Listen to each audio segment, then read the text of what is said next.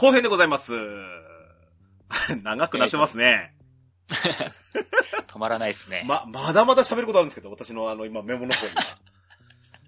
私も今、いもらった台本見て、ちょっと今、サブイボがすごいですけど、これ何になんの？大丈夫、大丈夫。いきますよ。すごいね。えー、ちょっと、はいつ次のコーナーなんですけど、はいはいはい。あの、うちの、しゃ山形のさ話したいんですけど、うんうんうん。ちょっと他のクラブの話したいんですよ、ちょっとだけ。ああ、もうそうですね。他のクラブに勝ってからこその J1 へ続く道ですあよね。のー今年の総評の話をしたときに、あの、はいこ、ここまで負けるチームもないねっていうのが俺の寸評でした、だったんですよ。うん。まあ、それがですね、この間の新潟戦を、が、を見てですね、しかも生で見て、うん。うんあ、あ、ここまでやられちゃうのねっていう試合を見せてもらっちゃったんですね。なのまあ新潟はもう今年もう、あの、やっぱマークかな。うん、次は勝ちたい。う、まあもうね、今はもう、ちょっと新潟止まんないですもんね。間違いなく、これ、まあお二人から見て間違いなくこの前のアルビレックス戦が今シーズン、まあ一番悪い試合というか何もできなかったよね何もできなかったっていう。うん。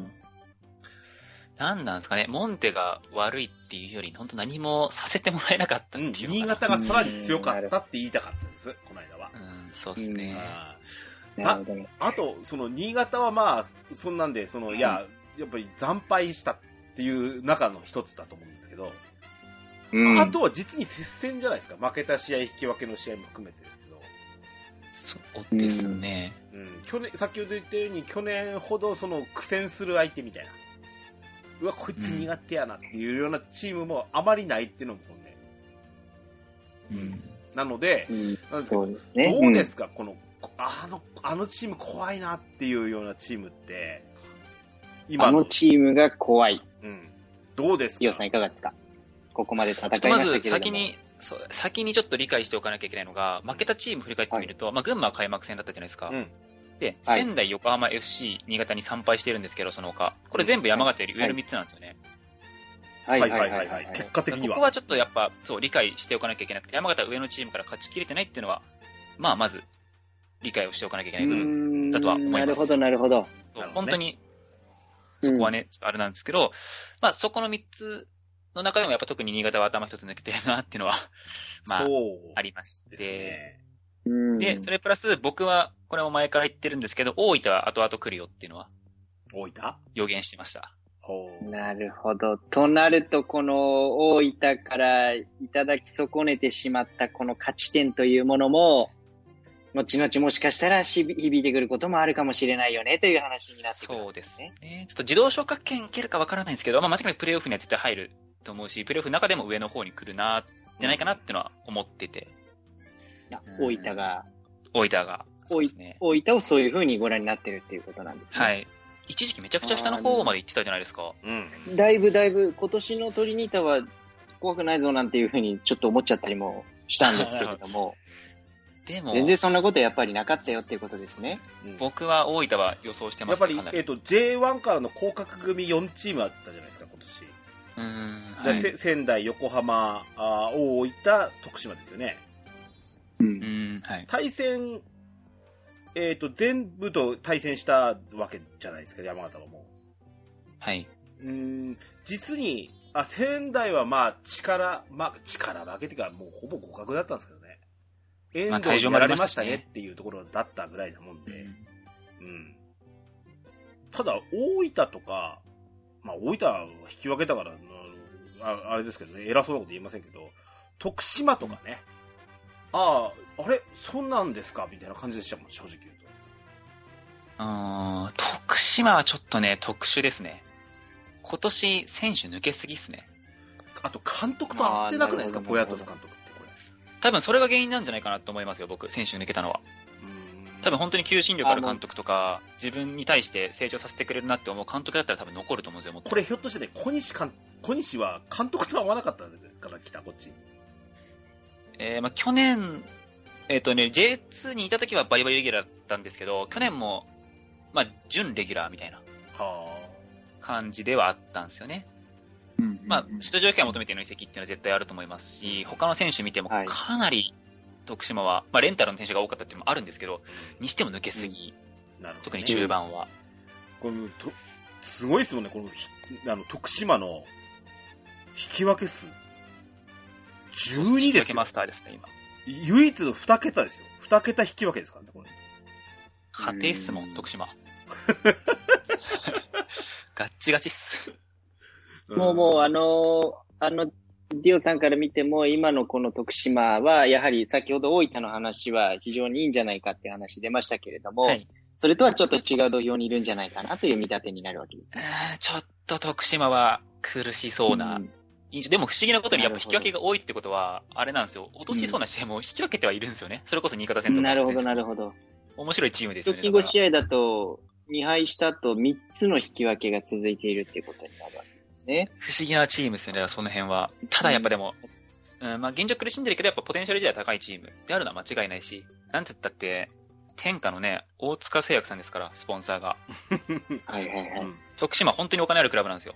この中ではねう。ん。うん。初めて J1 上がった時は、あの、守備的な戦術だったから、選手取れなくてお金が余ったって言われるくらい、お金はあるチーム。余、余、余っちゃうことなんてあるんですね。あるらしいんですね。そういう、あ誠かわからないですけど、そういう噂がう。んうんうん。くらいまことしやかに。そう。なんで、なるほどちょっとね、どうだか。ポカリスエットマネーですね。今じゃあ、はい現状16位ですけれども、徳島ももちろんまだまだ、あの、リリースしていい 敵ではないよということですね俺はね、多分はい浮上しないと思うな、俺。あ、浮上しない。浮上しない。ディオさんはどうですか？徳島、今いや16位です。僕はやっぱ、上から、8上から落ちてきてるチームは全部上がってくる？可能性あると思いますよ。そうっすか。警戒しておきましょうと。でもうん、これ、鬼門のアウェーをね、あの、今年うちは乗り切ってますからっていうのも前向きに捉えていい要素ですよね。まあ、ただ徳島に関してはホームでもボコボコにやられてますからね。いや、僕、私も、あの、局アナ時代、6対0ぐらいで負けた記憶が。一回ありますね。ありまあの、した。小玉が、小玉が途中でブチ切れてた時の、あの、キーパーの17年。よく覚えてます10。17年。17だか18ぐらいの、18だから、はいあのその辺ですよね。前半でほぼサポーターが、あの、ほぼほぼ帰り始めた、あの、衝撃的な試合は、あれ、徳島でしたね。泣きそうでしたもん、僕。現地あれで見てはすごかった。あれはすごかった。で、徳島はじゃあ、えー今、ま、まだまだもちろんその J1 から落ちてきた組ですので、警戒が必要ですけれども、今じゃあ、モンテの順位振り返ってみると、今、モンテが勝ち点30で4位なんですよね。うんうん。で、はい上にいるのが、先ほどディオさんから話ありましたけど、アルビレックスが1位、ベガルタが2位、横浜 FC が3位っていうことになってますけれども、ここら辺の6位までの争いに具体的に関わってきそうなチームってどこになるんですか？うんまあ、僕はやっぱさっき言った大分は間違いなく来ると思ってて、うん、なるほど。で今調子いいのはジェフですよね。一気に7そうなんですよね枚上げて。きましたけど、。不気味だなと思ってるんですよ、千葉。ああ、不気味ジェ。フはね、これも面白いチームですよね。今シーズン序盤はもう正直ややばいなって、大丈夫かなって心そんな配。でした。いや、でもね、7敗してんだね。。負け数多いですよね。ね。うん。まあ、うちはジェフとはこれ3月の6日にアウェーでやりましたけども、0対0の引き分け。これが3試合目ですね。乗り切れなかった序盤の3試合目というところですけれども、次はホームに迎えてのジェフ戦というところですけど、これもじゃあ要注意という。まあ前半戦の千葉戦に関しては、あれは千葉じゃないと僕は思ってるんで。なるほど、なコロナの、るほど。コロナの陽性者がね、6人ぐらい、確か。千葉じゃない。あの、あのまんまの千葉だと思ってホームに、で迎えたら大変なことになるぞと。そうそう、あの試合はということをしっかり本当もう、はい、鬼ガチガチだったんで、あの時の千葉は。んただでさえガチガチなのに、もう前行く気ないんじゃないのって思うくらいガチガチだったんであ、とさっきね、言ったんですけど、長崎？長崎、はい。今年元気ないですよね。うん、そうですね。ここもその、か、あの、前は、それこそ大勝ちするようなクラブだったんですけど、うん。なんでしょう、海洋セザールが元気なくなったのかな？うんまあ、クリスティアーノも完全になんか、かクリスティアーノが抑えられると全然なんか、そうですあんまりね。そうですよね。恐怖感がないのかなっていうところではありますよね。戦術マルティノス的な感じで、戦術クリスティアーノ。最近ちょっとね、サーブに回る機会も増えてきてるんでね、うんクリスティアーノ選手は。うんあとやっぱ上中選手じゃないですか。長崎は。後半戦だけで10得点ぐらい取ったんですよね。確か上中選手は去年。山形戦のハットトリックを皮切りに。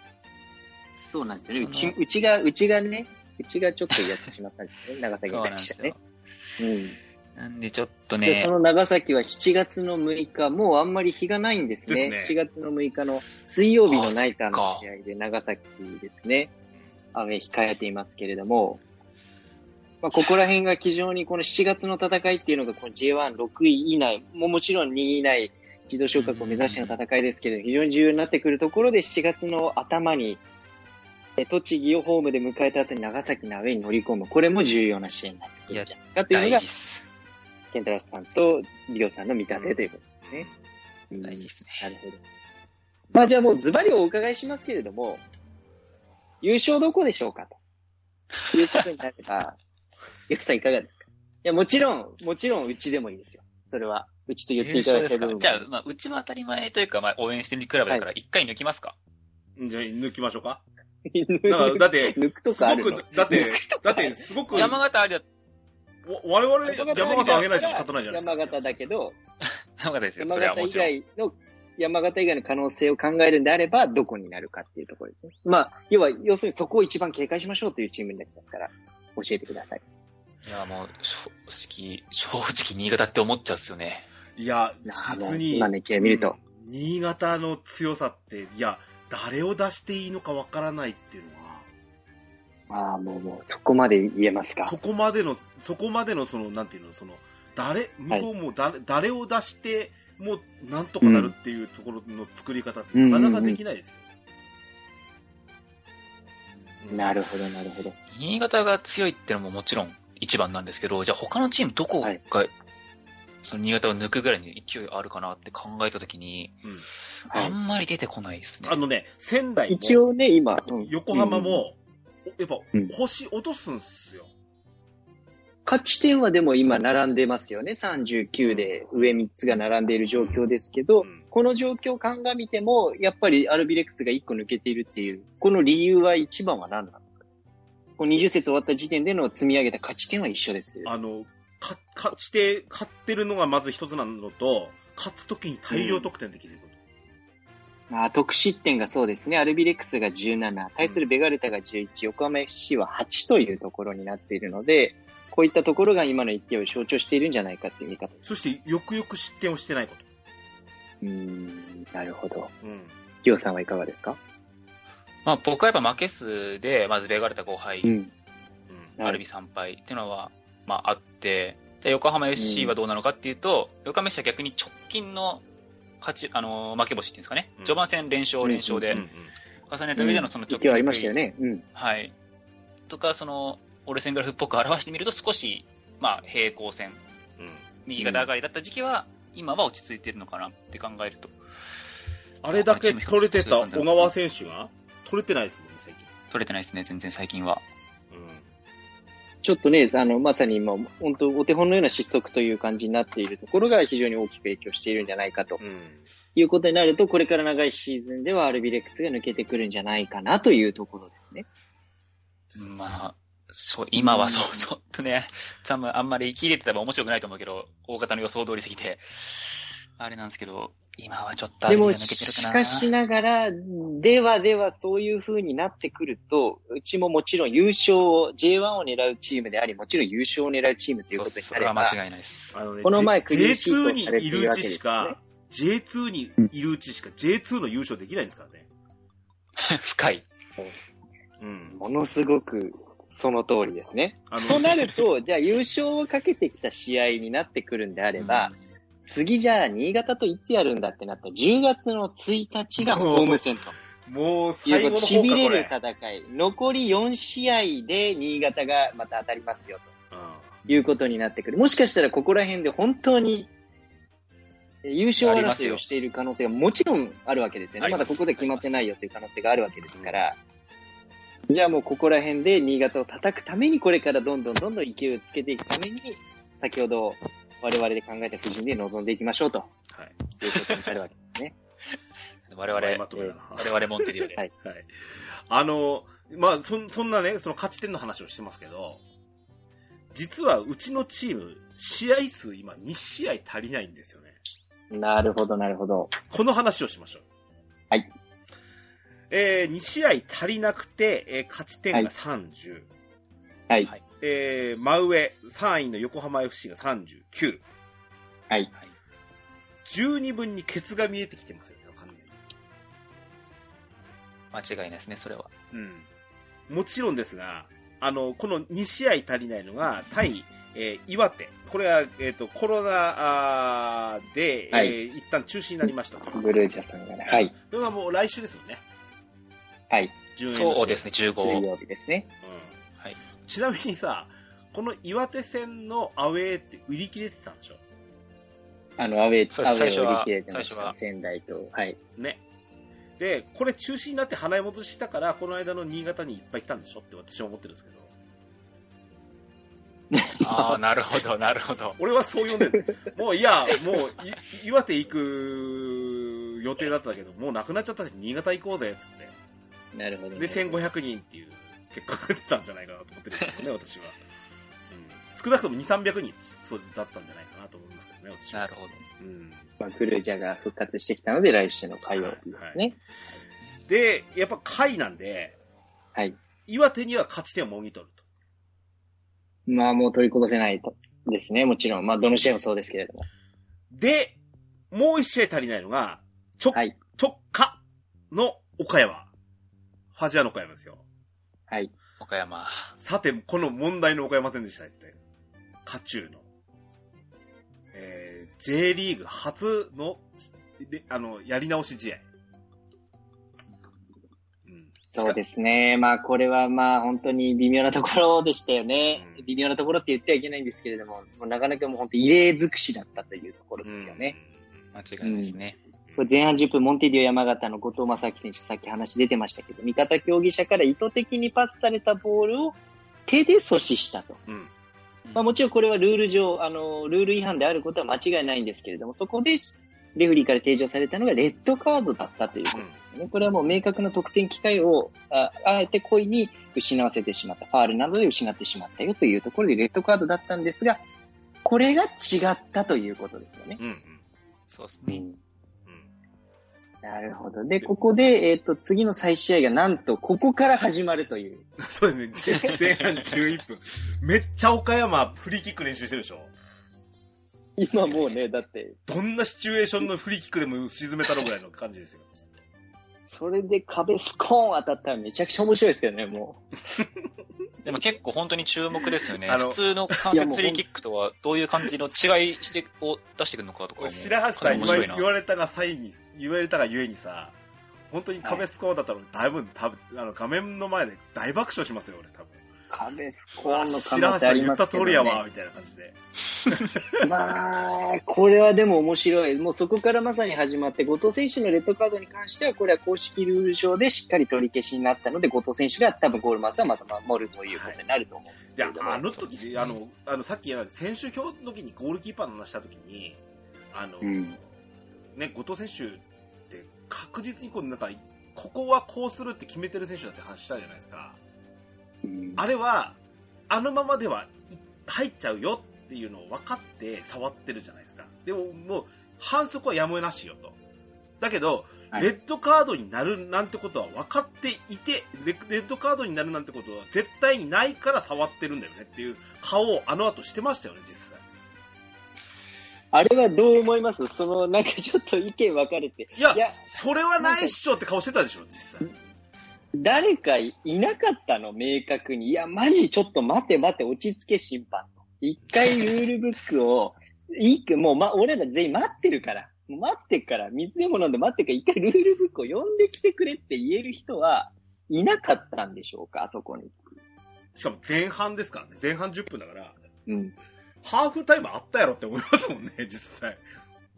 あそこで、その、だって、あんなね、だって、我々がやってる草サッカーだったらわかりますよ。その、夜、うん夜打ち上げしてる時になんかさ、今思ったんだけど、そういえばあれ、なんかルール的に実はこうだったんじゃね？みたいなことになるんだってわかりますけれども、うん J2 であれだけ多くのお客様がいて、公式試合やっちゅうね一流の人たちが見てる中、いや、ちょ、待てと。うん一回ちょっと落ち着いて考えようって言える人はなぜいなかったんですかね、あそこで。僕多分誰もあのルール把握してなかったと思いますよ。後藤選手も含めて。あ、そこにいる全員がそういうこと誰か一人でも山形の出てる選手、もしくはベンチの選手、もしくはスタッフ、誰か一人でも知ってたら間違いなく審判に言うじゃないですか。うん。で、ねそこから審判集まっ、そうそう思ったんですよ審判集まってとか、時間がかかるはずなんですけど、あれ、レッドカード出てからすんなり始まっちゃったんですよ、試合。はい、一人足りません、みたいなね。すぐ、もっと本当に多分、明確なルールがあって、こういうルールがあって、こうこうこうこうだから、こうなんだよっていうことを説明したら、多分もっと時間かかってたと、うん。僕は思ってて、うん。多分審判、主審、副審、四審、含めて全員、あのピッチ立ってる全員が知らなかったんじゃないうのかち、なってうちの思うし。ベンチ、監督、コーチ、すべて、岡山のベンチ。もちろんその、レフェリーが知らなかったっていうのは、まさにまあ、あの、図らずも公式的に表明、まあ、証明がされてしまったわけですけれども、選手たちの中でも、そうですよね。確かに、もしじゃあ仮に私が高等選手の立場だったら、あそこで今、時短だ踏みます。時短 ですよねまあでももちろんね時短が岡山の選手は、そう。岡山の選手は言わないと思います。知ってても。なるほどね。まあまあまあまあまあなる。ほどね。勝負ですから。確かにでもやっぱ山形の選手は、まあ知らなかったんじゃないかな。まあでも、岡山の選手からしても、もし知ってたとしたら、こんなことになるとは思ってなかったっていうことですよね。うん。もう一回何山形を俺ら行かされて、あそこからもう一回やるの？みたいなことに、岡山的にもなるわけですからね。あの試合結局劇的ゴールで負けていたというところでし、あそこにいる会場は終わってたわけですから。であの試合がまたやるという。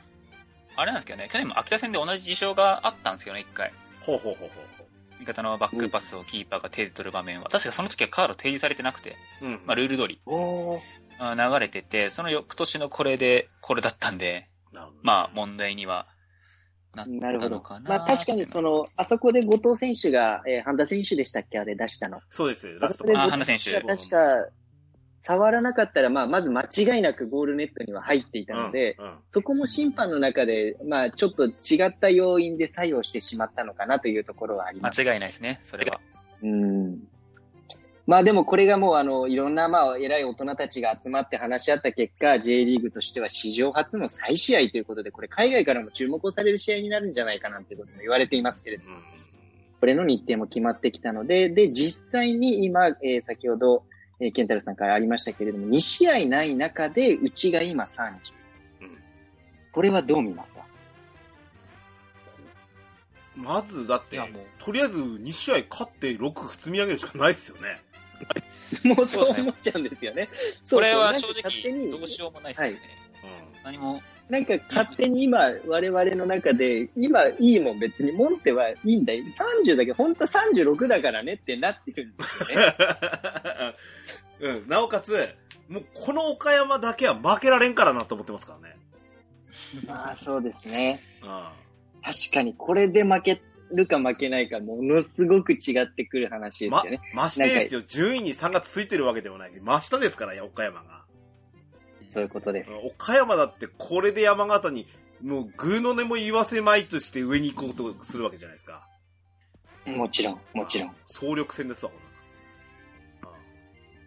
あの、まあ相当モチベーションは高いでしょうしね、まあ岡山側も。TBS のあれ借りましょうよ。絶対負けられない高いここにあるってやつ。使わせてもらいましょう。うんね。もうもう、これはだって、え7月以降ということですよねで。すね。また過密日程の中に入ってくるでしょうね、きっとね。ということですよね。なので、まあこれはもうあの J リーグのチェアマンからですね、あの勝敗の決定に影響を及ぼす担当審判員による明らかな競技規則の適用ミスがあったということが出ていますので、うん。これ再試合の開催日に加えて、再試合の開催時間前半11分から、はい。出場メンバー公式記録の扱いになるので今後決定予定と。ただし、何でしたっけ？メンツは、うちもその、今、怪我人も多いっていうのもありますけど、あの、メンツは当時のに人間だけでなくて、今の、今の人員使ってもいいってことになってますよね。はい。これは全然違そういうう。うん、間違いない。うん。だって、そしたらうちいない人いっぱいいんだもんっていう話になっちそうゃなんですよ。う。いない人いっぱいいんねんな、今っていうことになっちゃいますから。なので、まあ、これは注目をして、まあ、もっとね、えーままさにファジアーノ岡山を今率いるの木山高橋監督ですから、はい。負けられないここに関してもね、負けられない戦いがあると。ちなみにさついでに言っていいですか？はい。あのーえっと、 DAZN で、あのーはい別番組でやってらっしゃる、ジャッジリプレイ、J リーグジャッジリプレイっていうジャッジリプレイ番組やってますけども、はい。はい。すごく楽しく見てます。あこういう風な解釈とか、こういう風な、あの、シチュエーションならこうなるっていうのを後から見るわけなんですけど、あの、こはいの岡山戦とか、この後にもう一回山形って、あの、長崎戦のオフサイドみたいなんで取り上げられたりとかもしたやつ。ああ、はいはい。そうですよね。続いたんですよね、確か他にも山形が取り上げられた試合、2、3試合ありましたけども、に。うん。あの、なんか常連化してるみたいな感じになったんですけどね。うん。あの、ちょっと怪しいジャッジがあったとき、何でもかんでもジャッジリプレイ、ハッシュタグジャッジリプレイで取り上げてをつけるので、ツイートするのをやめてほしいなと思ってますけどね、マジっすか？俺。うん。ああの、そう、そうだとして。ディオさんは違う意見を持ってそうだとして、どうなのよって話になってくるんだよ、俺は。あー、なるほど。うん。あの、公式的な見方ってのはわかるんですけど、それはほら、でも、うんうんうん J2 って VAR ないじゃないですか。はい。ねだから、やっぱりその場でのジャッジングに、あのーうんジャッジメントが全てなわけで、はいうんうん。それを見逃すのも人間だっていうふうに私は思うし、あれは確実に、そその場で見てない、それで審判の立場で試合を見てるっていうことではない。我々は後から、もしくは中継で、あの俯瞰で見てる場合があるので、うん。それはその場でのジャッジだと思うんですよ。だからこそ、うん。いや、この審判は辛いみたいなね、この間のミクリアさんは辛いとかあると思うんですよ、やっぱ うん。っていうのはあるとは思うんですけど、うん。何でもかんでもジャッジリプレイで取り上げてって言われても、それは違うよねって俺思ったりもするんです、俺は。うんなるほうんどね。まあ、あの、そういったところで、まあ、あの、こう、プロ、プロのチームスポーツ、プロスポーツですから、やはり、あの、プロスポーツにはお互い応援する人たちがいてのプロスポーツっていうことになるので、きっと、采配に対して何かしらのフラストレーションっていうのが溜まるシーンっていうのはもちろんあるわけですよね、どこで見ても。まあ、なので、うんそういったところの、こう、ガス抜きっていう意味ももしかしたら兼ねてるのかなっていう感じですよね。うん。どこかでやっぱり、采配に文句言うところないと、あの、きっと、日もさっちもいかなくなってしまうよねっていうシーンはきっとあるんじゃないかなと思います。多分でもジャッジリプレイの目的って白か黒か判断することじゃないですよね。そのし、うんジャッジっていうか事情に対して理解を深めるための番うん組だと思う。白か黒か決めるためじゃなくて。うんだから別にそこにおいて、うわ、じゃあ、だから、あれは、じゃあファールだったんじゃんっていう捉え方をするんじゃなくて、あ、何々だからファールなのねっていう捉え方をする番組だと僕は思ってるから、はいはいはい。別うんにそれを山形サポーターが山形の試合を多く見たいって思うのは、まあ、自然なことなのかなっていうのは思うんですよね。なるほど、なるほど。まあ、いろいろ捉え方様々な長崎のサポーターが、あれはオフサイドだったんでしょって、あれは取り消してくださいみたいなこと言われても、いや、それは違うよね。あの場で見てたんじゃないっていう話。それは間違いないです。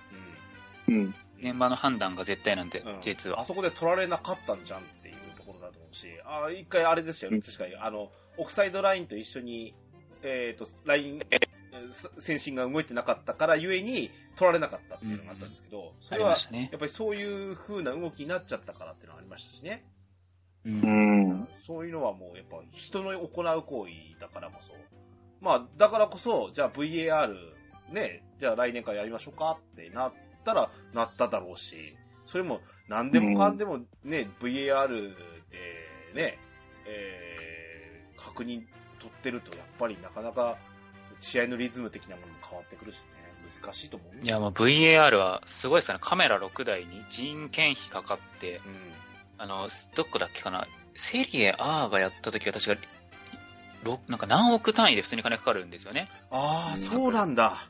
そうなんですよ。お金の原因なんですけど、ね、ちょっとやろうっていうことじゃないんですよね。そうなんですよ。どこにでもあるカメラ使って、どこにでもあるモニターをこう持ち運んでるわけではないんで、まあ、かなり J2 に入るのは、持ってくるのは厳しいですよねあ。の厳しい、相当厳しいと思いますね。う。うん J リーグが持つつなら話も別ですけどね。まあそうはいかなんかなか、それは全部ね、払うっていうか無理だと思うんで、うん僕は J2 に VR が入ることはあんまり期待しない方がいいかなと思います。ね。なるほど。まあ、あの、とは言ってもね、あの、これで、まあ、再試合ということになったわけですから、あの、この前のね、ジャッジのミスは確かにミスとしてありましたけど、もう攻めるのはやめましょうということですよね。いやもうあの、岡それは山思いますよ戦しっかり勝ち切りましょうと。再戦の岡山戦は、とにかく負けられんのじゃ、ということで。はい。ですわ。もちろん、この試合負けられないですけど、特に負けられない試合がこれから続いていくとはいいうことなりそう本ですね。そうっすね。DJ ケンタロスのドアラジ。さあ、えっとね。続いてのトークテーマ。は。はいい。次が、えーどうしようかな。えっとね、まあ、結局はじゃあ、中盤戦、後半戦どう戦うのかと。残りの試合。で、過密日程です、まずは。はい。過密日程の上に、今、怪我人がいますよっていうのもたびたび話してますよ。明らかに、当初考えてたフォーメーションとは違う戦術、うーフォーメーション、はいそれから、えー人員の配置っていうのを考えるんですけど、はいはいさて、お二人どう戦っていきましょう、この後、って話なんですよ。どうすか、白橋さん的には？えー、まあ、それはあの、さっきディオさんから、あの、もう本当に、2時間喋ってだいぶ前の記憶になるんですけど、あの、徳島戦がキーだったよねっていう話を、こう、あの、はいさ。れていた時に、さらっと出ましたけど、戦術を固定する監督だったところが、ちょっと柔軟性が出てきたよねっていうところが、非常にこれからの戦い方で重要になってくるんじゃないかなということは感じますよね。なので、もう本当に、まあ、ありきたりな手垢だらけの言葉ですけど、本当にいろんなパターンを今まさに試している最中ですので、うん今結果、いろんなパターンが、あの、出てきて機能しだしているっていうところで乗り切って怪我人が帰ってくれば、まあ私は全然問題はないんじゃないかなというふうに考えてはいますけれどもね。うん確実なところで、藤本選手は、今季まあ今シーズンは間に合わな？い。かな、うん。う。うん岡崎さんも、うん。今季ちょっと厳しいかもしれないね。厳しそうっすね。うん。ってなるともう、もうわかんないんですよね。サポーターからしたら 教えてもらってないんで。いや、山田幸太はどうなんだ？南は怪我なのかっていうところは確かにわかんないですし、藤田さん帰ってくるのかってわかんないですけれども、でも、サポーターとしてやっぱり前向きにどんな時も捉えていくしかないので、国部がうんボランチに入ってあれだけ良かったじゃないかっていうこととか、うんいろんな布陣試してみて良かったじゃないかって。で、なんか、まあ確かに、山田幸太と比べたらどうだっていう方はいるのはいるかもしれないです。けど、私は岡崎の今の奮起っていうのは、ここ何試合かの本当 MVP 級の活躍だと思いますし、前向きな要素を上げていけば全然キリがないので、さあここから前半終わって、今が、まあ実質30勝ち点6だしと思ってますけれども、4位だし、うん。うんそこからこれだけの怪我人を出して4位で乗り切ったチームが、うん。明るいニュースをいっぱい抱えて中盤後半に迎えるこの状況は、前向きに捉えなかったら損だよねというふうに私は思ってます。うん。確かに。いかがでしょう？でも悲観する必要は全くないですよね。ここまでの戦いぶりを。うん。そこはもう絶対、絶対僕もそれは同感ですね。うんうんうん。うん。で、どうなんですね？戦い方、さっきちょっと柔軟性が出てきたって言ったのは、僕的にそのた戦い方は変わってないと思うんですよ。うん。あの、はいなんて言うんだろう。はいはい。ちょっとすね、すごく矛盾してるように感じるかもしれないんですけど、戦い方は変わってないけど、戦術的なところが変わってるっていうのかな。ごめんなさい、少しちょっと、僕の中でもあまり言えないんですけど。うん、で、そういった意味では、そのボスは戦い方、自分たちが主導権握ってゲーム作って勝つよっていう、そのプラン自体はもう絶対曲げない監督だと思うし、まあ、そこはやっぱ、僕が思うにその変化を持たせるんじゃなくて上積み、うん。うん、広げるんじゃなくて深くしていく必要があるのかなっていうのはめっちゃ思ってて、やっぱこの間、はいそのそれこそユニテさんの時に山田キャプテンにもお話聞いたんですけど、まあ、かなり相手チームが研究するようになってきたと。うん。クラモフスキーの山形に対して。うそれをやっぱうん超えるだけのものっていうのを積み上げていく必要があるってやっぱ言ってたんで、ん。うん。まあ、そこにおいては、まあ選手もそう感じてる。うん。幅を広げるってより、まあ深くっていうイメージなのかなっていうのは思ってます。なるほど。うん。うん。ケンタロウさんはどう考えますか？中盤後半、これから優勝に向けたロードが続いていきますけれども。あの、もう一回、まずはね、あの、無敗の時期を作りたいですよね、実際。うんうん。まあもちろんそうですよね。うんはい。その意負け、負けたくはない。あの、流れっていうのは、今、あの、贅沢な試し方だったと思うんですけど、この間の天皇杯ね。うん。あそこで新戦力を試せたっていうのも、いや、結果負けたからね。なんとも言えないんですけど、敗退しちゃったわけなんで、天皇杯終わっちゃったんでね。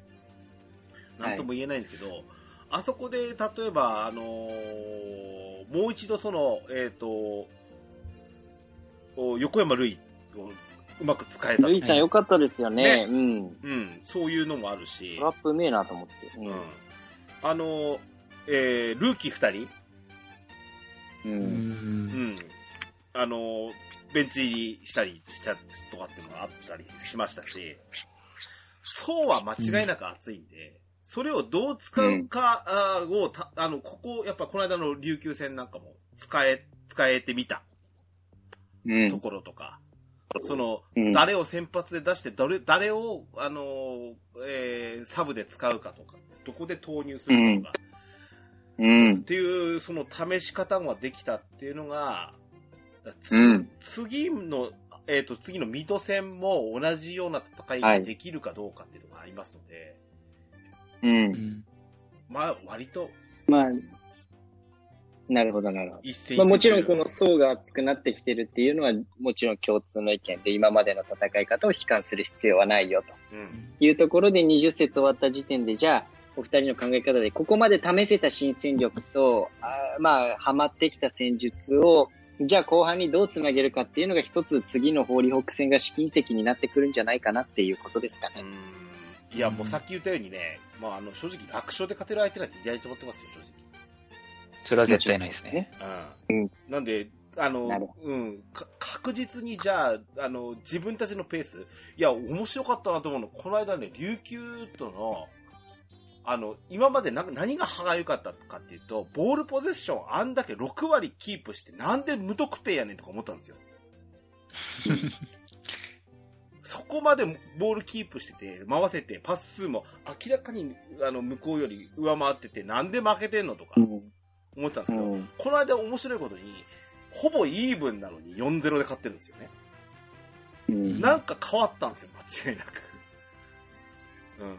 まあもう変わった理由っていうのはもう先ほどいろいろ話してみた通り、まあ新しいフォーメーションを試してるところがうん。しっかりとハマったりしたっていうところですよね。なのでまあ、それがどんどんどんどんこれからまあ円熟味を増していくのか、新しいフォーメーションも並行して試していくのかっていうところはもうこれからまあ注目ですよね。そして前回うまくいったところが次のミッドホーリーホークでどう継続を布陣もさせるのか、誰がスタートで来るのかっていうところもこれ楽しみになってきますね、リオさん。いや、これ本当にそうなんですよ。次の水戸戦はかなり大事だと思ってて、うんあの、うん。これも配信で前回言ったんですけど、今回の琉球戦は、まあ、ボールポゼッションとか試合率的には五分五分だったかもしれないんですけど、まあ、山形が総じて押してる時間は長かったじゃないですか、うんイメージとして。で、その時に今回の山形のツーボランチ、小西選手と河合修斗選手、うん。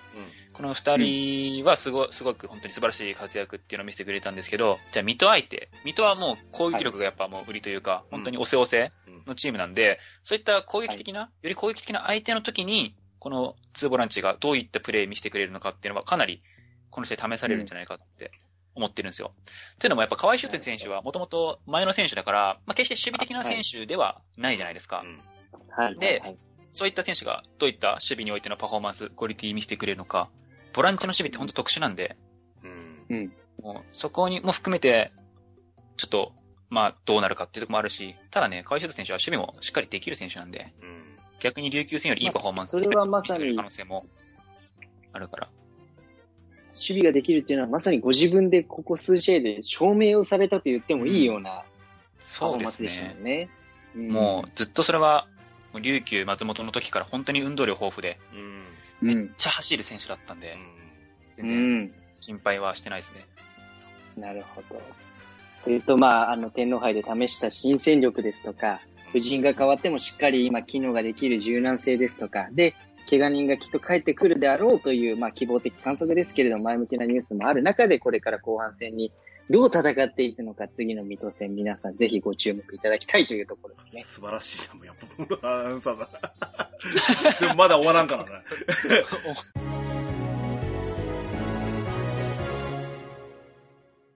あの、うまいな。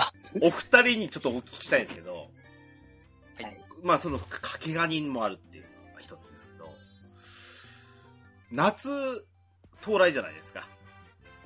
はい。まあ、この梅雨時期が抜けるとですね、あのー夏の補強シーズンが始まるじゃないですか。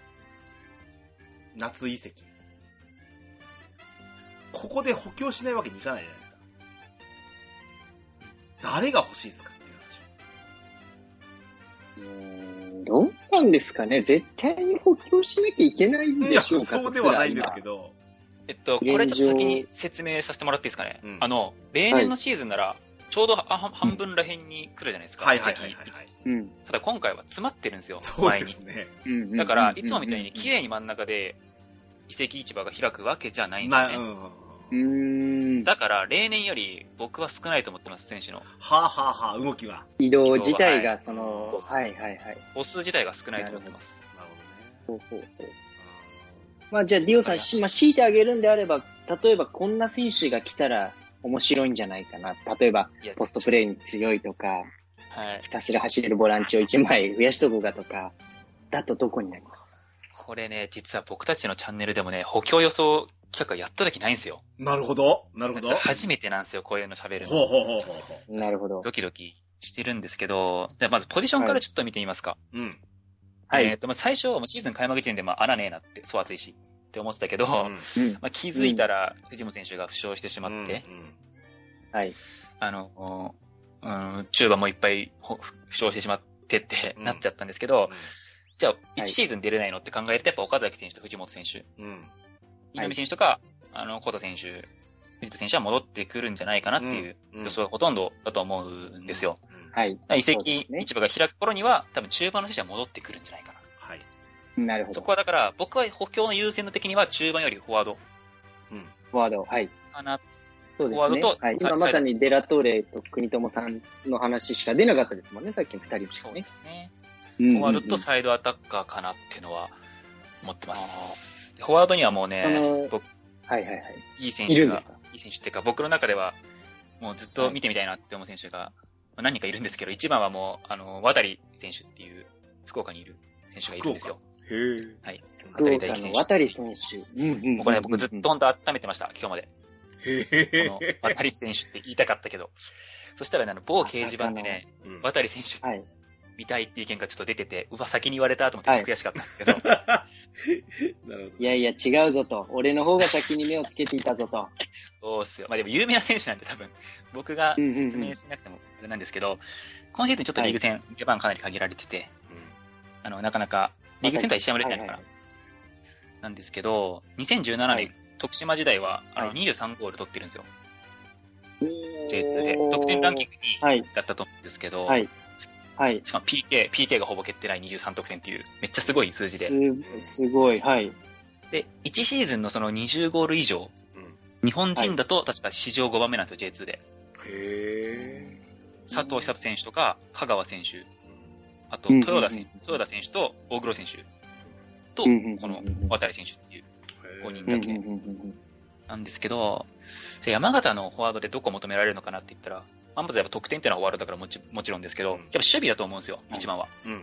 走れなきゃ山形のあーなるほどなんですけど、この渡選手、めっちゃ走るんですよ。めちゃくちゃ走る。なるほど。めっちゃ走るんですよ、心配になるくらい。はい。あと、その、パッションっていうのかな、その、パーソナリティの部分もかなりユニークというか、うん。あの、面白い、はい元気な人で、あの、はいすごくあと頭もいい選手なんですよね。お賢くープライベートもすごいうん読書も大丈夫だよ。読書な、あ読あ、書が趣味なるほど、なるほど。そういうタイプの賢さを持ってるんですよ。で、やっぱサッカー的なところでも、さっき言ったけど、徳島でやってたんで、うん。リカルド・ロドリゲスのとこでやってたんだったらもう、多分どこ行っても、理解は早いのかな走るよねと。思ってます。で、やっぱワントップ、ツートップ目のうんできる選手っぽい感じがするんで、そのワントップの適用だけはちょっと、あれなんですけど、うん。まあ、渡り選手が一番その、現実的な目線で考えても、出場機会っていう、うん。ね、僕が、じゃあこれでイニエスタ来るよって言っても誰も信じないじゃないですか。うん確かに確かに。もう、あの、現実疲れちゃったのか的じゃなと思います。はい。はいはい。もちろんね、J1 ワントップとかフォワードいい選手いっぱいいますけど、やっぱ出場機会それはうん得てる選手がほとんどですので、うんまあ、現実的にあるんじゃないかなっていう線で考えると僕は渡り選手が一番かな。これ当たったらすごいことですよ。もう、まさに渡り大輝が来ましたよってなったら、あ、あの、これはすごいことですねディオ。女子チャンネルの兄さんはドアラジで喋ってたらしいよ。話題になってほしい。まあでもね、これはチネ選手とかはね、よく話題になってますけどね。白橋さんどう考えますマーケットでこれって。夏マーケットは。まあ、もう私ももう、あの、ビオさんと全く一緒ですよね。補強するんであれば、うんその、まさに、私はこの、こ今シーズンが始まるときに、もう今年完璧だと思ってたので、うん。もう、積み込める荷物全部積んで走り出せるぜ、おい、みたいなところだったんですけど、ちょっと途中まで来たらだいぶ荷物落としてきてるけど大丈夫みたいなところに入れられればいいよっていうだけですから、うん。そこになるとやっぱりね、本当に、まさにその、まあ、ポストプレーというよりも足元の技術がしっかりしていてスピードがあって走ってくれる、あの、フォワードが欲しいよねっていうのまでは一緒だったんですけれども、はい。えー、まあ、明日からは私はもう渡選手って自分の意見のように言おうと思います。はい、自分の意見のように私は明日から渡選手と言って、当たったら、俺は見たことかという、あの、いろんなところで当たってほしいな。渡選手。まあ、渡選手出ましたけど、最後じゃあ誰でしょう？健太郎さん。私ですか？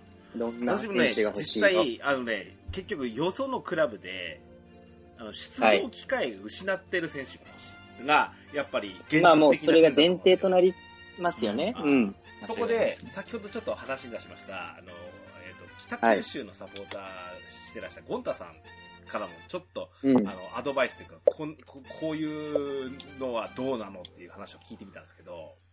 はい。前取ってくだけ取ってって全然使ってねえじゃねえのっていう選手ですよ。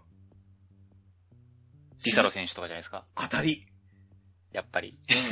清水エスパルスに、えーギラバンツ北九州から行った、ディサロ、アキラシルバーノ選手。全然使えてないでしょ。まあ、リサロ選出てない手。うん。そうですね。まあ確かに今ので出ての賞どうだうん、なるほど、なるほど。はい。清水エスパルスはそれ以前のいろいろな問題がああると思うので、なるほど、使ってられんよなとは思うところもあるんですけど、あのーうん。まあ、出ないんだったら来てみたらどうよ。うちには国分慎太郎がいるよっていう。うん。そこのホットラインを確立できてるだけでもすごい使えんじゃねって思うんですよね。なるほど、なるほどう。ん。などんなプレイ期待しますか？うちに来たら。そうですね、うんあの、なんだろうな。き決めるところを決めていく感じに見え、あの、北九州の時は見えてたんですけど、どうですかね？はい。決定力がかなり高いですよね。でしょ？なんで、なんか、えっ、とね、ゴンタさんが言ってたのかな。決めるシーンをみ間違いなく決めるみたいな。ああ、なるほど。確実なところをしっかり落と、あの、押し込むことができるってことですね、QBK みたいなことがないみたいな。急にボールが来たから切れなかったではなくて、うん、確実にここは押し込んで入れるっていうシーンを確実に入れる選手だっていう話なんで。うんなるほうんまあ、実はそれを期待してるのがデラトーレなんですけど、ど。あの、お前、ここは合わせるだけやろみたいなのあるでしょ実際。デラトーレって。うん、そういうのを、やっぱ確実にし、あの、なんだろう、沈めていけることが大事なので、そういうなんか、うん、あの、け確実な決定機を生み出せる選手が欲しいな。と、ディサロ選手っていいんちゃうのって思いますけどね。なるほど。ということはですよ、もうあの、みんなの共通認識としては、まあ、フォワード、フォワード仕事ができるうんフォワードが欲しいよということになれ、なって、もしかしたらディサロあたりが来たら、これは伝説の回と言われる可能性もありますからね。あそこの二人が当ててたこ。れは期待をして待っていようじゃないかと思う反面、ディサロと渡りが当たった時には僕も言ってたことにしてくださいという。まあ、どっちも来ることはないですからね、多分ね。どっちかどっちか来る可能性はうんあるわけですからね。これはもう期待して夏補強を迎えましょはい。そうですね。う。まあね、補強をしながら勝っていくっていうことも J1 に続く道を歩む上では非常に大変大切なことだと思いますので、これは夏のマーケットっていうのも楽しみになってきますね。期待して待っていきますしょう。ね。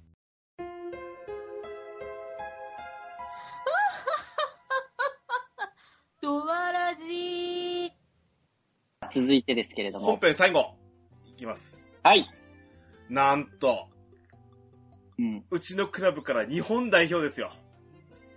いやー、めでて、めでて、もう、もう、これは。もう、もう。めでていですね。もうこれもあっぱれを出していいんであればもうあっぱれでございます。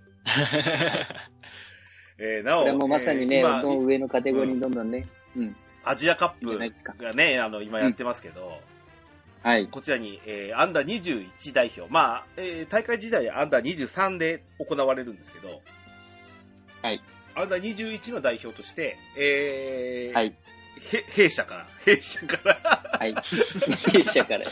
弊社。えー弊社の営業マンなんです。はい。ディディディフェンダー、はいえっ、と、ハンダリク選手と、はいお木村誠二選手の,、の二人、なん、なんと二人もですよ。はい。えー代表招集ということで、今、えっ、と、チームを離脱してますっていうことですよ。はい。で、実際は昨日ですよね。えっ、と、2戦目。えーうんサウジアラビア戦では、もうハンダリク選手、はいうー先発出場。先発出場どころか90分出場してね。そうですね。素晴らしかった、昨日。うん、まあ、ゲーム自体はね、ドロー0-0で終わりましたけど、間違いなくハンダリクのこのなんか、出た証というか、俺ここにいるぜっていうのが見えましたからね。いや、もう、もう、いいよ、内緒にしといてよって思いましたけどね。もう欲しくなっちゃうじゃん、みんな、と思って、なんか見てましたけど。今までもさ、結果の、誇らしいですよ。かつて、あの、やっぱり、まあ、あの、なんですか、日本代表の選手っていうのが、やっぱもう来てくれるクラブにはなってるわけで、例えば、今、岐阜にいらっしゃる、あの、本田拓也選手とかもね、そう、日本代表じゃないですか。で、うんえー3人ですね、今までは。ですね。えっ、と、酒井と、ああ、そうか、酒井選手も代表だった、ね。あーなるほどね4人ですかね、じゃあ。あと田代選手、あ、本田選手、大黒選手、酒井選手かな。そう、大黒もいるもんね。ねあと一応代表招集で引っ張られてったっていう意味では、トヨタ選手ですよね。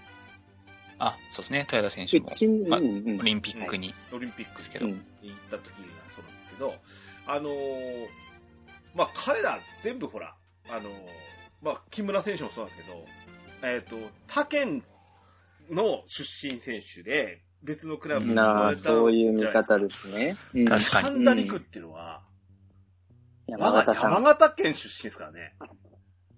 これがでかいですよ、大きい。うんまあ、確かに県民そうですね。にとってはもう嬉しいことでしかないですよね。ですよ。嬉しいことではないですけれども、やっぱりもうハンダリクのことを考えると、うんもういつまでいてくれるんだ、頼むから、頼むからというふうなこだってさとしかもだってうね。リーグ戦中、代表招集でいなくなっちゃうなんて今までないんだから。そうそう。まあ、本当豊田選手ぐらいぐらいでしょ？実際。でしたね。うん。うん。き木村選手もディフェンス2枚もいねえんだよって思いますからね。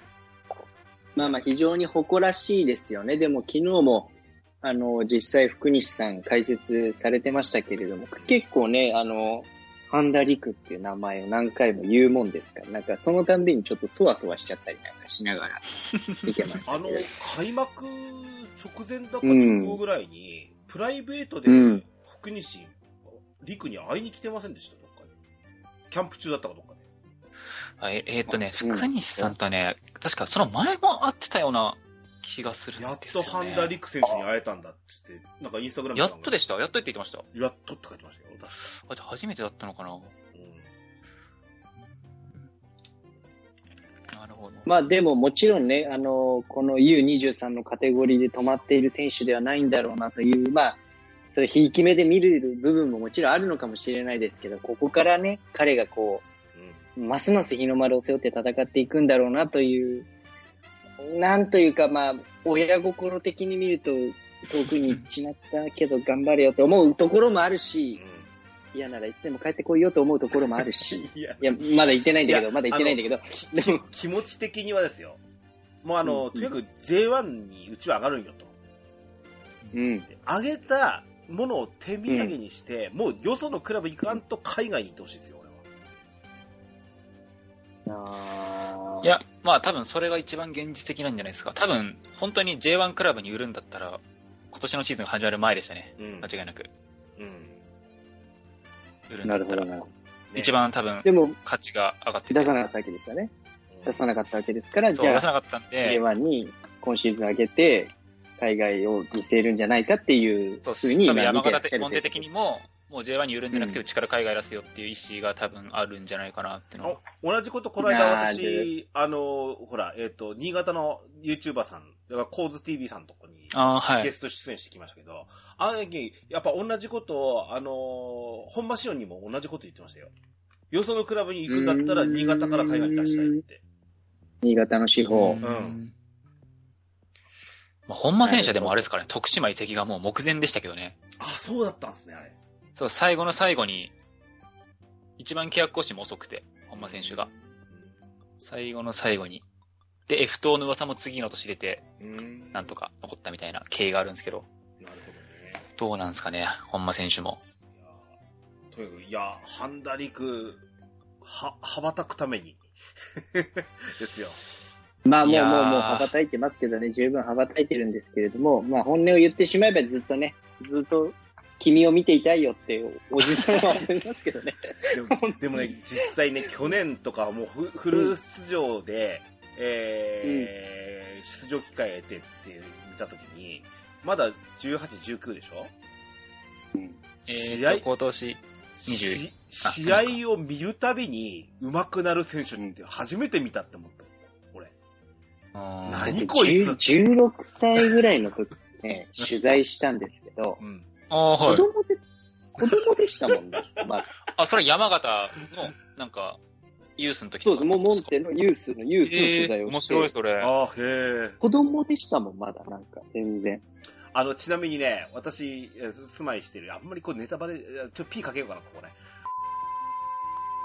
に、今、所属してる子がいるんですよ。うんあ。あ、はい。うん。でも、で、ちなみに、うちの息子よりちょっと下ぐらいなんですけど、うん。やっぱり、まだやっぱり、おぼこい感じになりますもんね。そう思うと、やっぱり、神田陸が、その17歳でしたよね、確か。デビュー、あの、えートップチームでデビューしたっていうのが確か。十そうですね。早生まれなんでね、彼は。ですよね。1月1日生まれですもんね、彼。そうっす。そうそうそうそう。なんで、いやー、このせ、こんな選手山形から生まれたんだと思ってすごいですよね。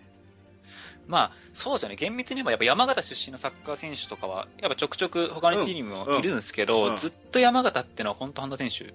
ですね。まあ、その日の丸背負ってんのは、えー仙台に行ったのは、えっ、と、菅井直樹選手菅井選手、もうね、ミスターベガルタと呼ばれましたけど、あとは、えっ、と、長井市出身の渡辺博文選手とかね、ああ、渡辺博文選手もそうですね。もうですけど、うんそういうのはい、いるもののっていう形ですけど、本当に、いうん、本当山形の司法、ハンダリク、うん、うんもちろんね、代表調整されてる木村選手もね、えーあの大いに羽ばたいて、えー日の丸背負って頑張ってほしいですよね。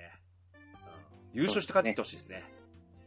そうですね。アジアのてっぺんを取って帰ってきてほしい。うん。で、ゆくゆくは、まあもちろん戦いなんですけどね。実際、このまま、ハンダリクの世代っていうのが、このまま、あれですからね、あのーパリ五輪の代表になるわけですよね。そうですね。うん。こ今回の AFC アンダー23アジアカップが、次の2年後の、うん。あの、あ同じ大会のうん。ポット分けに影響してきて、うで、その2年後のアジアカップのやつが、あの、パリオリンの予選な兼ねてるんで、ん。なるほど。かなり大事なうん。大会ですね。うん。そその頃にはでもここまでのところはかり。なりアピールもね、うん。成功してますよね、ハンダリクとしてはね。そうですね。間違いないですね。うん。この間よかった、ね昨日はすっごい良かった。えーね、サイドバック、A 代表で言うと、堺の後釜ですら言われてるでしょ？まあ、そうですね。一応、まあ、ポジション的にはそうですけど、でも、どうなんですかね。厳しい戦いなのは、もう間違いないですけどね。本当に、あの、どんどんどんどん、あの、で、見る機会も、皆さんが増えてくるでしょうし。うんいやー、オリンピックとか出たら、すごいっすよね、本当 泣いちゃうかもしれない。まさにもう山形でサッカーを学んだ人が、うん。日の丸を背負ってオリンピックに出場する可能性も今まさに現実として目の前にあって、で、うんじゃあもう、じゃあ今これから我々が見なきゃいけないものは何なんだと言ったら、ハンダリクさんに手土産ではないですけど、あなたのおかげで J1、いや、みんなのおかげで J1 に上がったよ。さあ、あとは山形の名前を存分に世界に広げてきておくれとうん。いうシーズンにこれはしなきゃいけないということ。ね、やっぱり海外所属した時に全所属、モンテディオ山形って書かれるわけですからね。うん。あとちょっと、ちょっと癒やしい話なんですけど、ハンナ選手の移籍金がモンテと、うんモンテユースとかジュニアユースの方にも入ってくるんですよね。ハンナ選手が移籍することによって、育成金みたいなのがはい。何パーセントって決まってるんですけど、うんおーだからそこがまたその、関わってくる。香川真司選手が移籍した時って、その育成金で FC 宮城バルセロナっていう宮城のチームはいはいはいが人工芝作ったんですよ。へえ。ええそういう風に、その、こっち側に流れてくるお金とかもあるんで、大きくなってくれればなれるほど。なるほどうんまあちょっとね、お金の話は、またちょっとあれの話なんですけど、そういうのもあるよっていうのは大事なところですね。ですね。いや、本当に、えー、これリリースされる頃には、えっ、と、もう、まだまだあ続いてるかな、大会は。っていうところでしょうけども。そうですね。はい。はい。というわけで、ー。しましょう。えー、本編ここまでで締めます。はいお二方、ありがとうございました。ありがとうございました。ありがとうございました。とわらじ。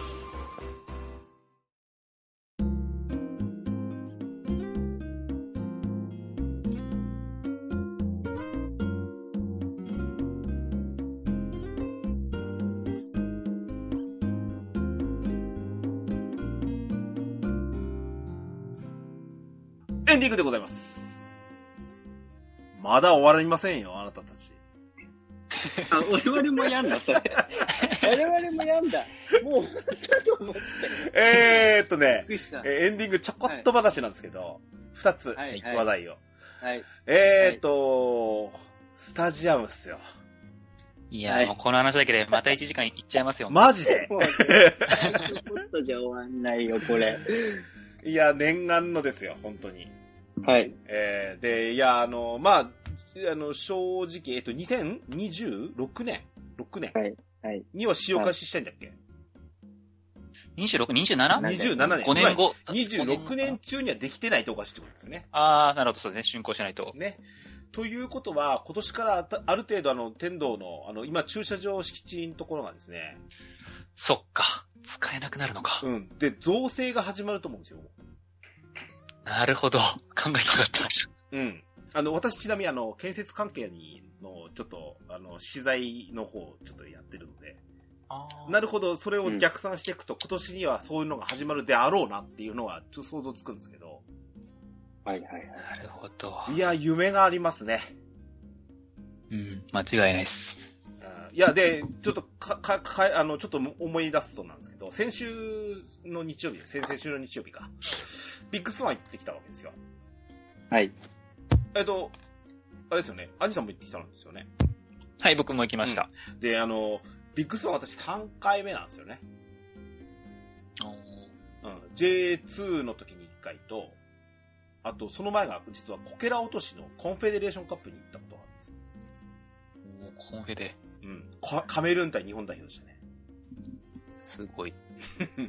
懐かしい。M ボマとかの時そうそうです。えっと、うんエまだエムボマ僕たちとは世代が。そうです。うん。うん。うんその、その頃なんですけど、あのー要はね、そのこけら落としに行ったってことは、ワールドカップに使ってるでしょ ?20 年前の建物なんですよ、あれ。すごい。うん。で、もちろん、いや、そのまま使っておられるわけですし、もう20年も経ったら、完全にホームスタジアムとしてのね、あのーアルビレックスのホームとしてのなんか感じってすげえ受けてきましたし、この間ね。1万9000人1万9000人ですもんね。うんよかったです。あの、うん私、一緒に行った、あの、富山から一緒に行ったう人にも一緒に山形のサポーター側に座ってもらったんですけど、ここすごいですねって言ってましたからね。来てよかったって。うん。うん。で、まあ、ああれはワールドカップスタジアムだから、はい。さすがにあんなでかいのは必要です。うん確かに。うん。間違いないですね。うん。あくまで我々のホームとしてのスタジアムとしては、1万、あの、8000人から2万人うんはい。ぐらいの、えー、新スタジアムをね、作り上げてほしいな、というところですしね。まあ、夢がありますよね。ここからね、いろんな山形の戦い方を見てですけど、うん。ね、まず J1 にね、J1 を目指すチームでありますけど、その先には J1 に定着をするチームになっていかなきゃいけないし。うん。あの、そうなってくるとね、もちろん2万人っていうところも一つ、ボーダーとしては見えますよね。今あの、ほら、えっ、と、相田監督、相田せ、相田社長っていうのは、はい。あの、既存のその、えっ、と、NDA ソフトスタジアムを、を使って、えーお客さんをどう楽しませようかっていうことを作っておられる。既存のものを作るっていうことで。はい。あの方もともと楽天の方でしょ、そうっす、はい楽天。そうすねで、あの、宮城球場を使って楽天のホームを作り上げた人なんですよね。うんそういう意味では、同じことを山形でやってて、今回、本当に新規でスタジアムを建てるとなると、それを一から作り上げられるわけじゃないですか。はい。多分、もう本当になんか、なんか、モンテディオ山形のホームっていうものが出来上がると思うので、うんいや、いろんなこう、なんか、えっ、と、図面とかさ、あの、構想図とかってなって、これから出てくると思うんですけど、楽しみで仕方がないです。まあ、あの、相田社長はやっぱり本当にこう、プロスポーツの運営っていうところの、うん。本当にすごいなと思いますし、プロだなと思いますし、お話をすると本当に、あ、この方はすごいいろんな考えがあって、それを着実に実行されている方だなっていうのはあるので、はいはいはい。あーそういう方がスタジアムを一からお作りになるっていうのは、モンテにとって非常にプラスであることはもう間違いないなとは思いますけどね。うんそれはもうあの、相田社長とお話をさせていただいたからこそ感じるうん。うん期待でもあるなしるほ、ど思いでもあるなと思います。白井さんしかわかんない部分ですよねですよ。ね。そんな気はしますね。で、ちょっとでもあれなんですよ。はい。さっき、新潟の話出たじゃないですか。はい。新潟って、はい。あの、J リーグでも最多入場者数取るぐらいお客さんが熱いってことで有名なんですけど、やっぱあれってワールドカップの影響、はいうん。もっと言えばそのビッグスワンができた影響っていうのはうん。間違いないんですけど、うん。ただ一方、あの、トッテナムとか、まあ、スパーズですね。スパーズとか、あとアーセナルとかって見ると、あれ、あれなんですよね。スタジアム建てたことによって、経営が圧迫して、選手取れなくて、サッカーが選手取れなくてみたいなチームが下に行っちゃってるっていうのも、うんそれまたあって、僕このね、お金とのその天秤ってすごく大事だと思ってるんですよね。このスタジアム問題。うんあははは。めちゃくちゃ大事っす。ちゃんと、うーんあの、採算取れるスタジアムを建てないと、本当に逆に言うと、ね、そういう赤字になる可能性も十分あると思うし、100億。まあ、そうですね。でもそこに関しては、ちょっと前向きで、それ、あの、その一つね、あの、まあ、県がね、もちろん、あの、まあ、県と密接な関係があるっていうことももちろんそうですけれども、はい。その中で、あの、まあ、例えばその経営者の目線で行くのであれば、うん。うんこの前のモンテの決算を見せられたらですね、いや。あ、の、あプロスポーツ産業にとってお客さんが入ら、入るか入らないかっていうのは、うん。血液と一緒なわけですよね。うん。うん。ー確かに。その。血液を、要は、緊急事態だ、えーソーシャルディスタンスだ、うん。えーなんだかんだ、要は、声を出しに行っていた人から楽しむ声を奪って、うんえーお客さんを密にすることを考えていたスタジアムで密を作るなと言われて、要はもう本当に、確実にもうブレーキもサイドブレーキも引いたまま走れって言われている状態で、うんあの決算を生み出せるチームが、これから、ま。すますお客さんを楽しませようねっていうスタジアムを作っていく。うんこれはやっぱりワクワクしていいと思いますし、いろんなプラスの要素っていうのがどんどんどんどん出てくると思いますけどね。あのー、なんか、えっ、と、今年ほら、えっ、と、一つ山形が今シーズンでやり始めたことの一つに、あのー、えっ、と、キャッシュレス決済しか認めませんよっていう話があったじゃないですか。はいはいはい。はいで、現金を取り扱うことは、まあ、現プリペイドに。変えることはしたとしても、あの、すべて、あの、げ現金決済なしよっていう話をしたときうに、ん。あの、水戸の社長さんがね、水戸ホリホックの社長が、山形さん、それ、あの、相田さん教えてよって言ってすぐ電話かけてきたらしいですよね。あ、社長ですか、そううん。水戸の社長の。で ?GM とかじゃなくて社長。社長。若い社長うんまあ、相田さんともかなり仲、仲いい方だならしいんですけど、でそんなんや電化山形は製品だったっつったら、ら経済電気に聞けばいいじゃないですかね。山形はっつったらちなみに長崎に聞いたそうですけどね。相田さ相田あーそう社長は。ですね。うん長崎も。長崎はジャパパネット高田にうん聞いたんで高田、すよね。高田社長に聞いたと思うんですけど、で、その、水戸の、水戸の社長が面白いのは、うんそこで、うんいや、うちもあと5年後にこれできたらいいねって言ってたん、思ってたんですって。でも。やるならやろうって言ってやったんですって。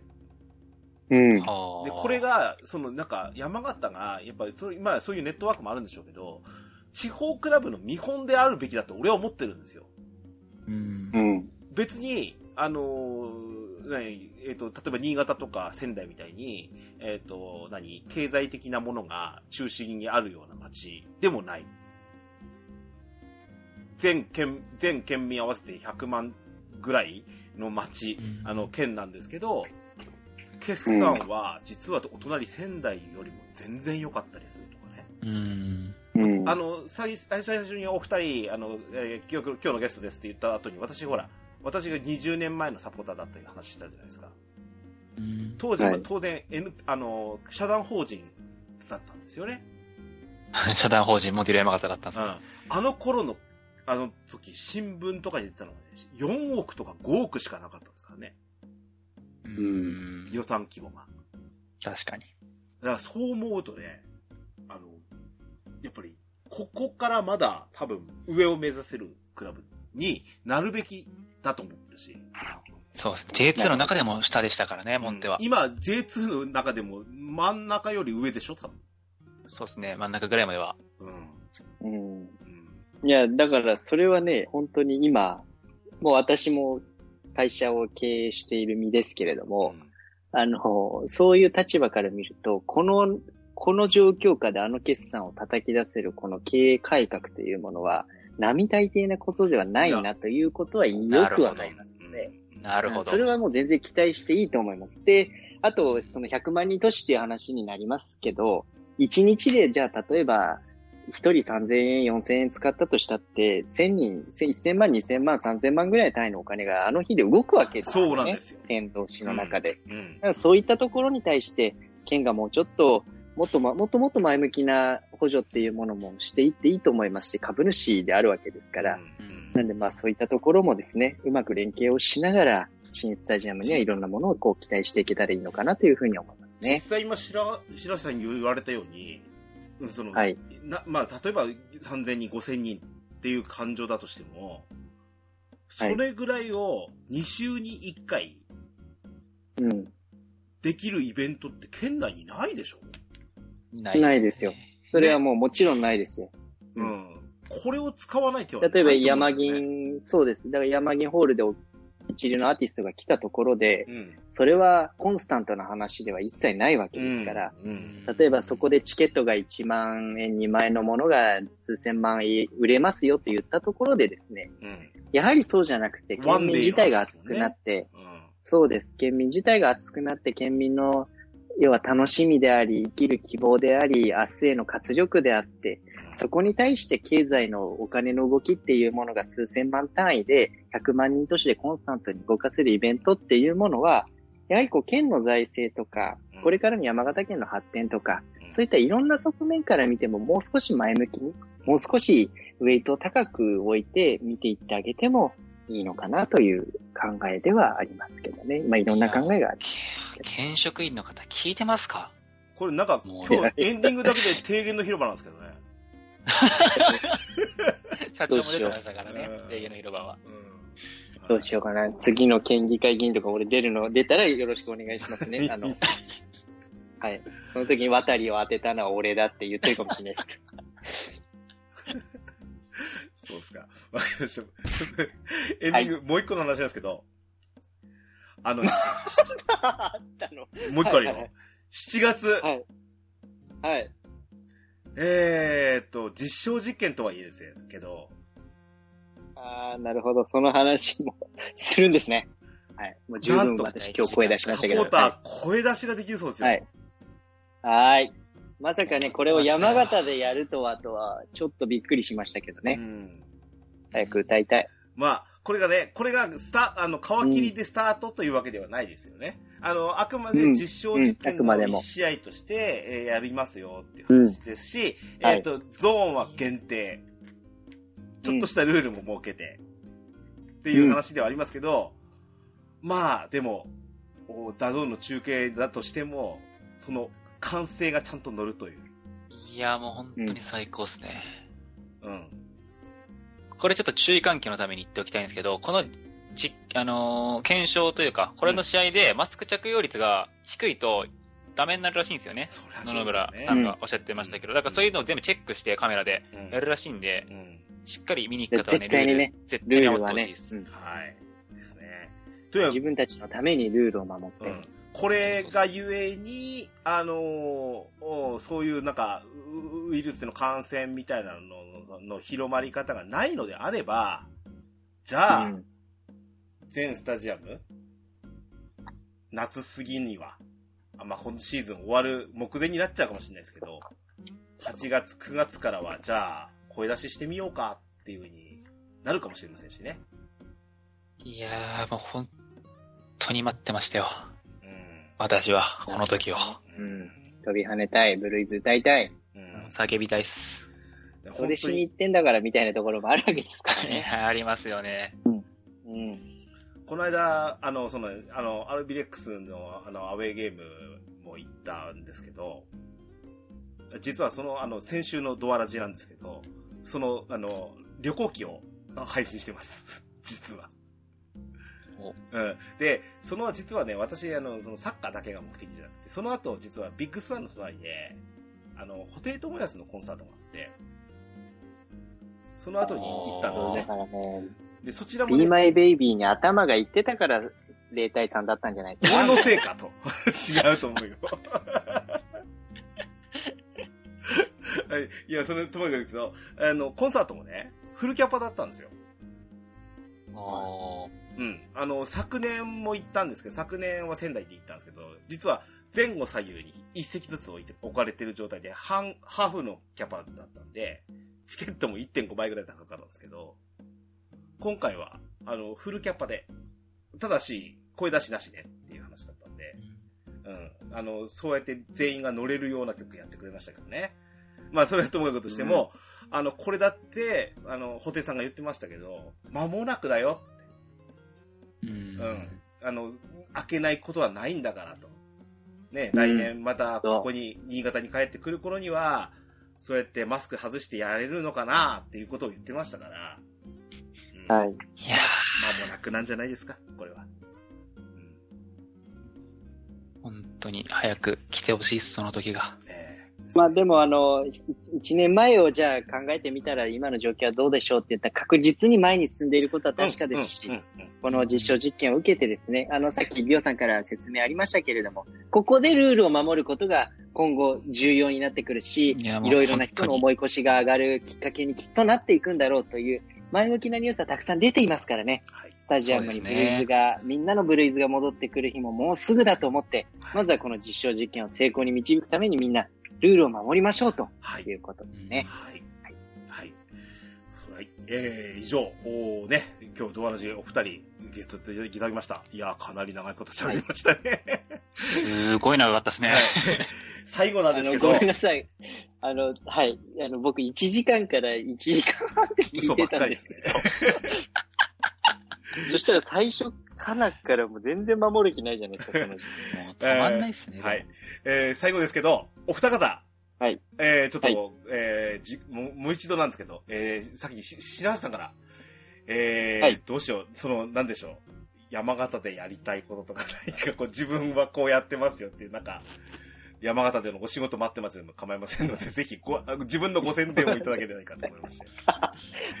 本当ですか？あの、まあ、今ちょっと山形であんまり喋ってる機会っていうのはほとんどなくて、あの、こっちを拠点にもやってしまっているので、あの、今山形との関わり方っていうのは、ほとんどがモンテディ山形の応援ということになってはいるんですが、あの、まあ、ちょくちょく、あの、山形には行ってますし、あの、その時に何か、えーお手伝いさせていただけることがあったら何なりと思い来ていただければと思いますし、あの、インスタグラム、ツイッターとやっておりますので、あの、インスタグラムに関しては本当にインスタライブを開催するためだけにやっているものあります あの、あのーか、かつてのアナウンサー仲間の伊藤さんとか。そうなんです。あのーねえっ、と、ヒルドキ TV 山形チョイスという番組をかつてずっとやら、私のライフワークでやらせていただいたんです。その時の相方と、あの、相方今フリーなアナウンサーとして活躍をしておりますので、え二人でくだらない、えー インスタライブを、えー毎週やっていたりとか、あとはロケット団、漫才コンビロケット団の三浦さんとも、うん。あの、インスタライブを定期的に開催をしておりますので、あの、えーそちらも、えー、しょうま白橋でインスタ検索していただければ、あの、ご覧になっていただくこと可能ですので、ぜひフォローしていただいて、インスタライブ遊びに来ていただければな、というふうに思います。はい。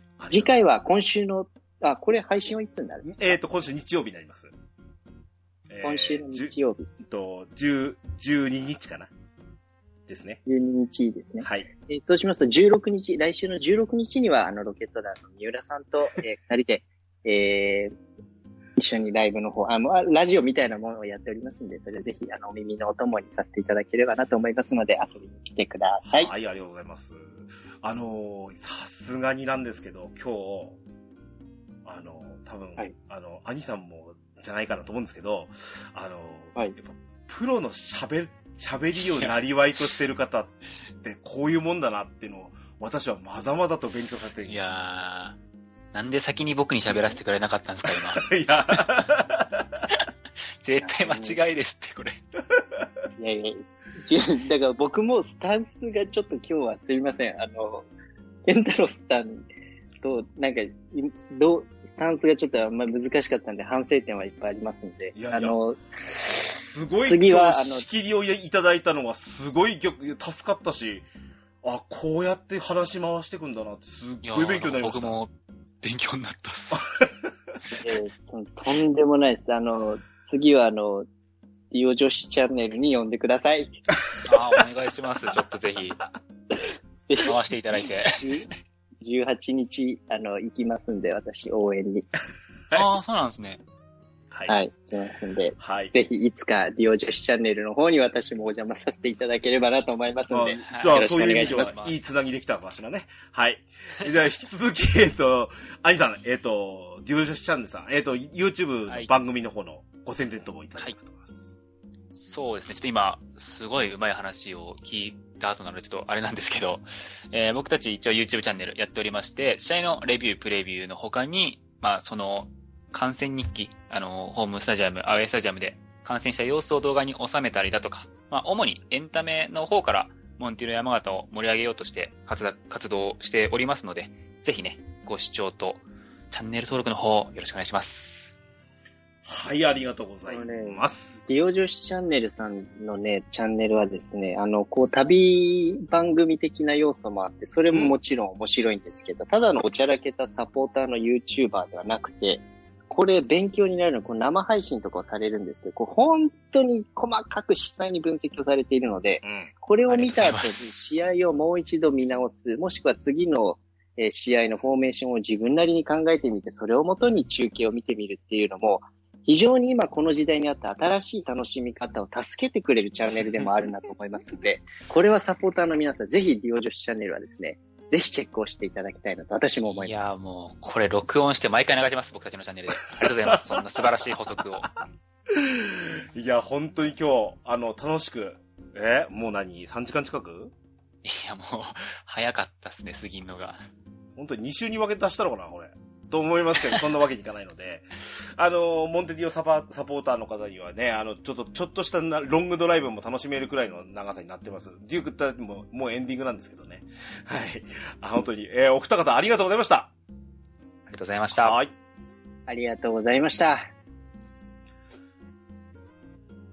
番組へのお便りをお待ちしております。メールアドレスは、ドアレディオ、アットマーク、gmail.com、こちらまでお便りください。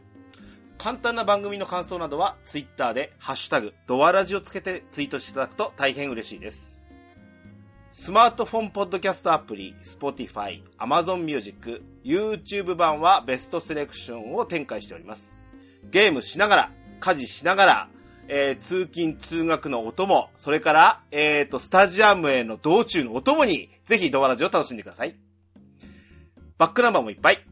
DJ ケンタロスの DQ10 ドアチャッカレディオは毎週配信です。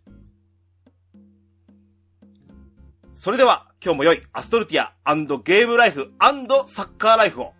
お相手は、DJ ケンタロスと、ディオ女子チャンネル、兄と、白橋翔馬でした。またお会いいたしましょう。さようならさようなら。さよなら。